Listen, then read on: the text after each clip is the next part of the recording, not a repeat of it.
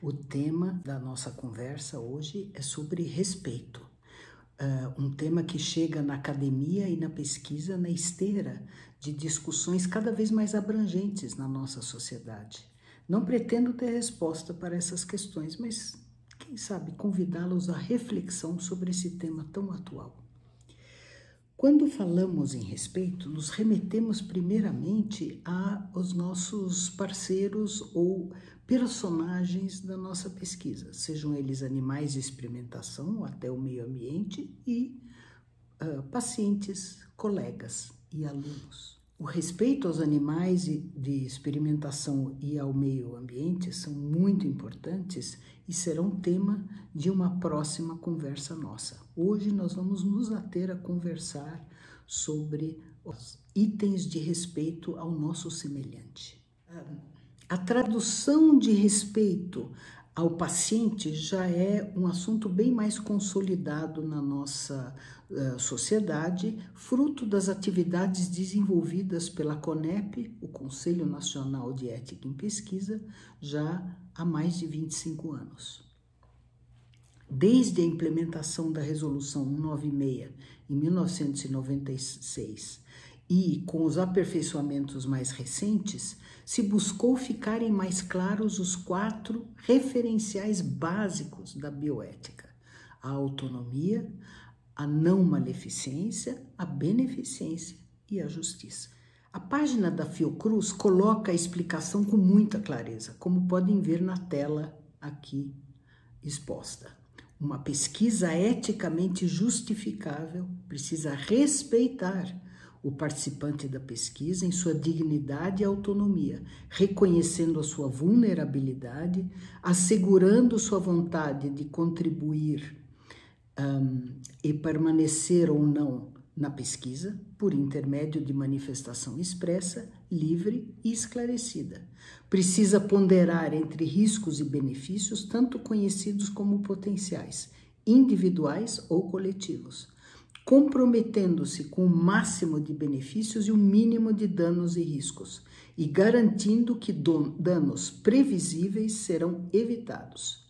Precisa ter relevância social, o que garante a igual consideração dos interesses envolvidos, não perdendo o sentido de sua destinação socio-humanitária.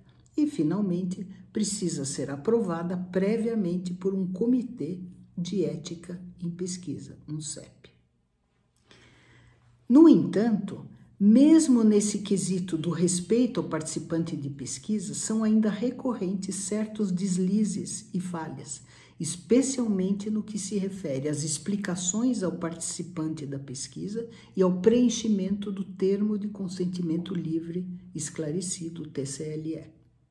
E a atenção quando lidamos com seres humanos não pode ser descuidada. Casos de retratação de artigos por falha na documentação ética já estão ocorrendo.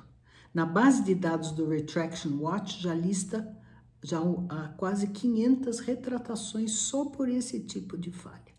Já quando se trata de respeito aos alunos e aos colegas envolvidos na pesquisa científica é, e a toda a sociedade, naturalmente, o assunto é bem mais recente e muitas vezes ainda em desenvolvimento nas unidades educacionais, tanto públicas como privadas, nas instituições de pesquisa e mesmo nas empresas envolvidas em biotecnologia.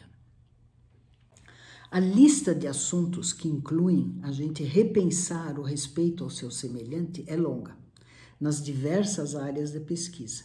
Eu vou ler aqui algumas. Em primeiro lugar, o combate ao preconceito de qualquer tipo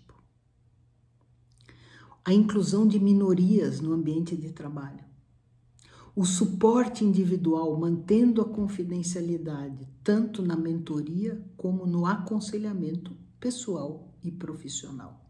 A proteção aos denunciantes, os whistleblowers, seja por assédio, seja por perda de integridade científica colocação de regras claras a reger as colaborações com outros pesquisadores ou instituições nacionais e internacionais, que comumente têm culturas diferentes, tanto dos indivíduos quanto das próprias instituições.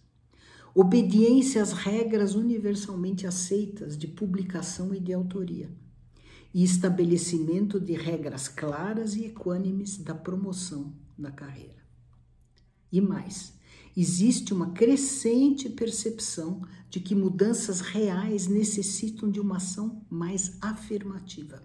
Exemplos são os movimentos Parent in Science e Mothers in Science, que vêm de encontro a esta demanda da sociedade, tornando mais visível a falta de equidade na promoção e na, nas oportunidades de carreira científica vivida por jovens mães.